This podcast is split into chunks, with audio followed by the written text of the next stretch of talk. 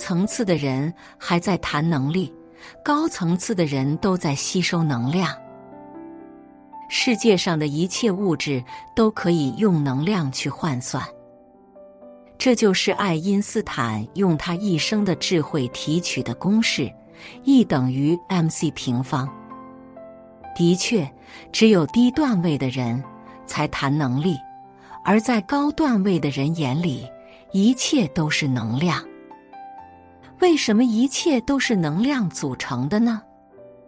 小到原子、分子，大到天体运行，世间一切有形。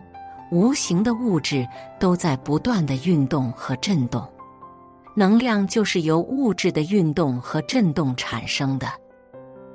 不同物体的振动频率是不同的，所以才会产生了不同等级的能量。爱因斯坦的老师，量子物理学家普朗克还有一个公式：E 等于 hv，E 是能量，h 是量子常数。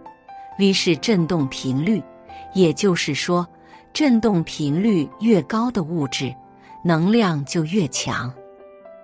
频率最高的，成为无形的物质，如思想意识；频率其次的，成为生命的物质，比如人和动物。当然，人比动物要再高一点。振动频率最低的。成为固体物质，比如花草树木、桌子、椅子等等。这就是中国传统文化里所说的“万物皆有灵”。既然万物都是能量，按照能量守恒原理，能量既不能凭空产生，也不会无故消失，只能从一个物体转移到另一个物体。或者从一种形式转化成另外一种形式。人体内的分子运动在产生能量，天体运行也在产生能量。那么，我们该如何从外界吸取能量呢？一，如何才能从外界吸取能量？人类的初级能量从饮食中获取。中等能量从大脑中获取，高等能量来自于更高等的空间。先来看几个科学现象：物理学中有个词叫共振，声学还有个词叫共鸣，理解起来都很简单。一六六五年，荷兰科学家赫金斯发现了共振原理。一个强大韵律的振动投射到另一个有相对应频率的物体上，而振动韵律弱的物体，由于受到相对应频率周期性的刺激，因而与较强的物体产生共鸣而振动。赫金斯曾在房间里的墙上，并排放至频率相同、速率不同的老爷中。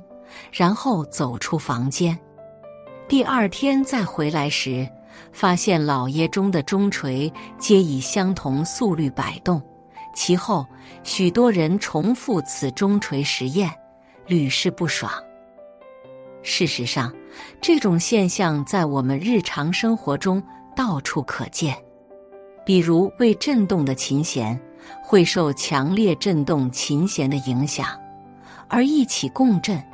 某女高音的声音能震破玻璃杯，因为她高频的歌声能提高玻璃杯的振动速率。当振动高到某一程度，玻璃杯无法再维持玻璃的形状，因而破碎。还有一个词叫量子纠缠，相隔很远的两个量子之间并没有任何常规联系，一个出现状态变化。另一个几乎在相同的时间出现相同的状态变化，而且不是巧合。再想想我们自己，当你的内心被某人、某物、某事所深度牵引，就会感到惺惺相惜，或者想去和对方长相厮守。这就是心灵感应，我们也称之为知己。怪不得古人说。是谓知己者死，因为你们的频率是一样的，而这种事发生的几率太小了。因此，我们要接收外界的能量，首先要调整自己状态，使频率同外界进行对接，然后获得传输而来的能量。要想吸收能量，首先我们要使自己安静下来。静下来，意味着你开始减少能量的消耗。比如道家讲究虚极静笃，只有虚，才能开始从太空宇宙中吸收能量。而静的最高境界，就是让自己无限趋于虚无，这样能量才能流进来。具体这该怎么做呢？二，让时空能量源源不断流入身体。先来看一个问题：一滴水怎么样才能永存？当然是把它放进大海里。人也是这样，所谓的永生，就是让自己彻底融进万物运转的时空循环当中。其实，中国人自古以来就崇尚天人合一，意思就是说，大到宇宙天体运行，小到人体五脏六腑，其运行逻辑上都是一样的。这也是我们所说的道。对于很多悟道修行的人来说，打坐、苦思、冥想的本质，其实是调整人体的运作状态。使身体的运作秩序同外界的宇宙天体一致，你就变成了宇宙天体在世上的一个投影，然后做到了忘我、无我。事实上，我们的祖先早就发现了这一点。比如，《黄帝内经》研究的是人体的运作原理，然后利用的却是金木水火土的相生相克原理。实际上，太阳系里金星、木星、水星、火星、土星的运转，和人体内五脏六腑的协作，本质上都是一样的。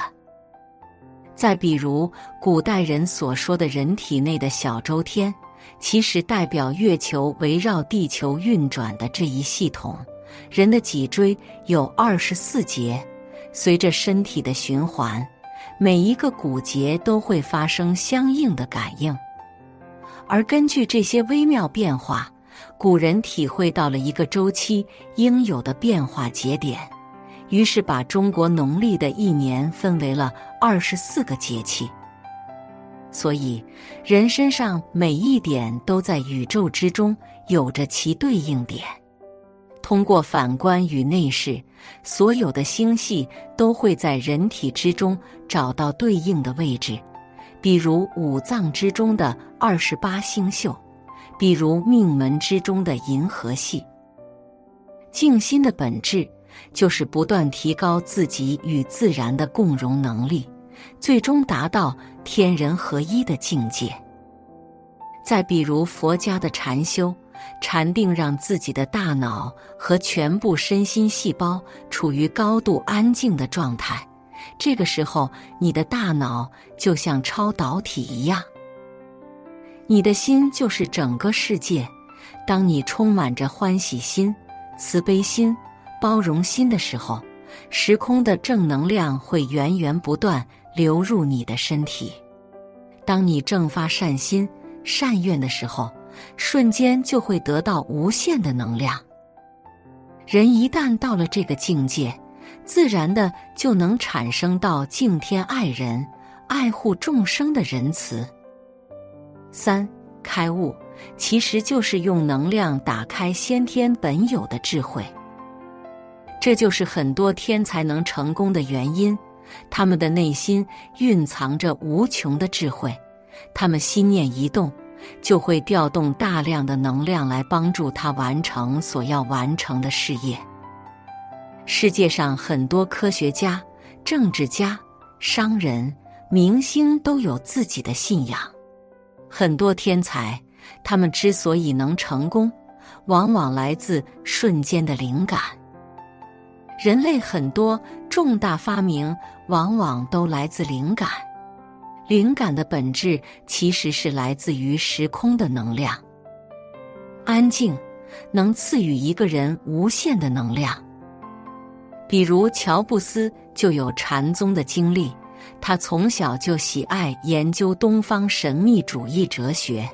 禅修不仅让他戒掉了大麻，丢掉了刚愎自用的性格，并让他成了天才。他那慧眼独具的战略思考，以及艺术唯美的产品设计，一定来自于每日坐禅带来的正能量。而对于我们每一个普通人来说，我们一定要深刻的意识到，自己体内都蕴含着无限强大的能量。我为什么要写今天这篇文章呢？因为未来社会每个人都要学会修心，修心比努力和拼搏更重要。练就一颗如如不动之心，面对各种外界变化。要把无常当有常，让红尘练心，练出一个强大的内心，才是未来一个人最关键的能力。修心究竟是为了什么呢？是为了打开我们先天本有的智慧和能力。这个人人具有的先天智慧和能力，中国人称为道，瑜伽称为范，儒家称为仁。佛家称为佛性。无论是孔孟之道、佛陀之道、老庄之道，还是瑜伽之道，其终极目的只有一个：如何引导我们进入开悟的状态。在凡夫的世界里，很多都是恒常不变的；但在开悟的人看来，一切都是无常的。打开了，我们就悟到了。孔子在《周易·文言传》里说：“夫大人者，与天地合其德，与日月合其明，与四时合其序，与鬼神合其吉凶。天且弗为，而况于人乎？况于鬼神乎？”这就是开悟的状态，跳出三界外，不在五行中。四庸俗的人。永远也不能真正开悟。那些整天为了寻求某种特殊能量而去修行或者开悟的人，比如秦始皇炼丹，比如现在硅谷的大佬利用人工智能去改造器官，注定都是徒劳的，因为他们企图通过权力或者金钱去获得某种能力。这种庸俗的想法其实都是执念，这种人永远也不能真正开悟。真正的开悟和权力无关，更是无关于金钱和科技，只取决于自己的内心是否安静。开悟的人从不解释，因为他们知道，一旦开口解释或者描绘，就着了相。凡是能被说出的真理，已经离开了真相。此即道家的“道可道，非常道”，也是佛家的“凡有所见，皆是虚妄”。开悟的人明白，真相是不可知的，而真理亦不可说。佛祖说：“以色拜我，以音声求我，是人行邪道，不能见如来。”见诸相非相，则见如来。对于真正开悟的人来说，他们的一切不可说、不能说、不必说，他们活在所有的说法之外。因此，我们所听说的，或者亲眼看到的气功大师也好，特异功能者也好，心灵导师也好，灵修培训班也好，必定都是假的。江湖骗子而已。真正开悟的人，不为名利，没有牢骚，没有抱怨，没有妄想，没有执念。他的心是平静的，在平静中做自己应该做的事。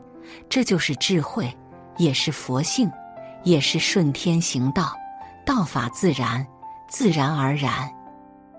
开悟的人，往往心如止水，无论是在生活安逸、顺风顺水的时候，还是在挑战不断、困难接连而至的时候，心情都是一样的淡定。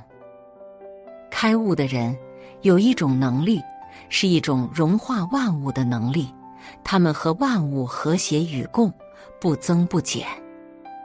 开悟的人有一种自律，因为他们懂得自律，所以才拥有了真正的自由。开悟的人有一种创造力，他们可以从无到有。开悟的人有一种自信。